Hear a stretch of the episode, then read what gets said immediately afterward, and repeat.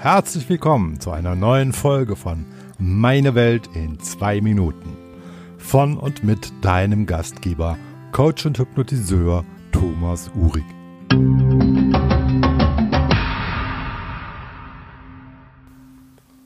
Heute ist der Tag der Gefühle. Oho. Für viele Menschen eine ganz schwierige Geschichte die mit den Gefühlen. Manche Gefühle sind ganz schön, andere dafür ganz unerwünscht. Darf man sie zeigen oder eher nicht? Was ist normal, was nicht? Darf ein Mann in der U-Bahn weinen? Ist es statthaft, auf einer Beerdigung breit zu grinsen, weil man gerade eine wärmende Erinnerung an den Verstorbenen hat? Oder an den folgenden Abend mit dem neuen Freund oder der neuen Freundin denkt? Darf man einfach mal in einer Situation wütend werden? Fragen über Fragen. Wie hältst du es denn damit? Was machst du mit deinen Gefühlen? Spürst du sie? Lässt du sie zu oder willst du damit eher nichts zu tun haben? Gemeinhin sind Gefühle ja in unserer Gesellschaft etwas, worüber man, außer mit guten Freunden oder so, eher nicht so spricht. Also zumindest nicht, dass ich sie habe. Häufiger schon darüber, dass sie einem jemand gemacht hat. Du machst mich echt wütend.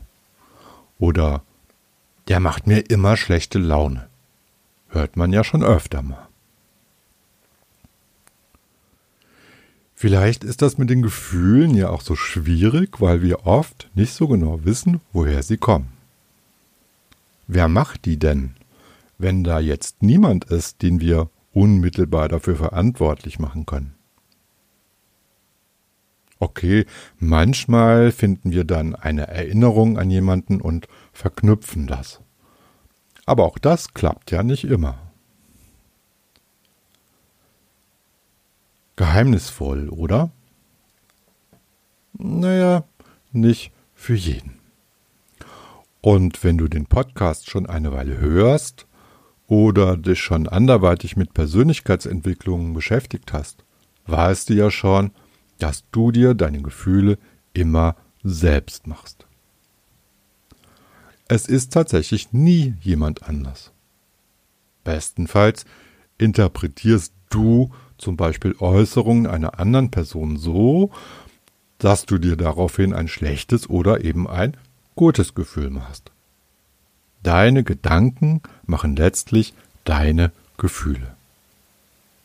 Und deine Gedanken haben immer etwas mit dir zu tun. Natürlich passiert das oft unbewusst, wahrscheinlich meistens. Es denkt ja jetzt niemand bewusst, oh, über den werde ich jetzt mal wütend. Was das Wissen um das Entstehen der Gefühle aber macht, ist, dass du bei dir schauen kannst, wie du sie dir gemacht hast, was die Hintergründe sind und damit ganz viel über dich lernen kannst. Und was du weißt, kannst du auch verändern, wenn du das willst. Ein Stück Selbstermächtigung, das eine irre Wirkung auf dein Leben haben kann. Wenn du das mal testen willst und ein bisschen Unterstützung dazu brauchst, empfehle ich dir meine Glückskarte. Die kannst du auf meiner Webseite bestellen. Ich finde, die ist richtig gut geworden. Ein schönes Gefühl. Auf www.thomas-urich.de, solange der Vorrat reicht.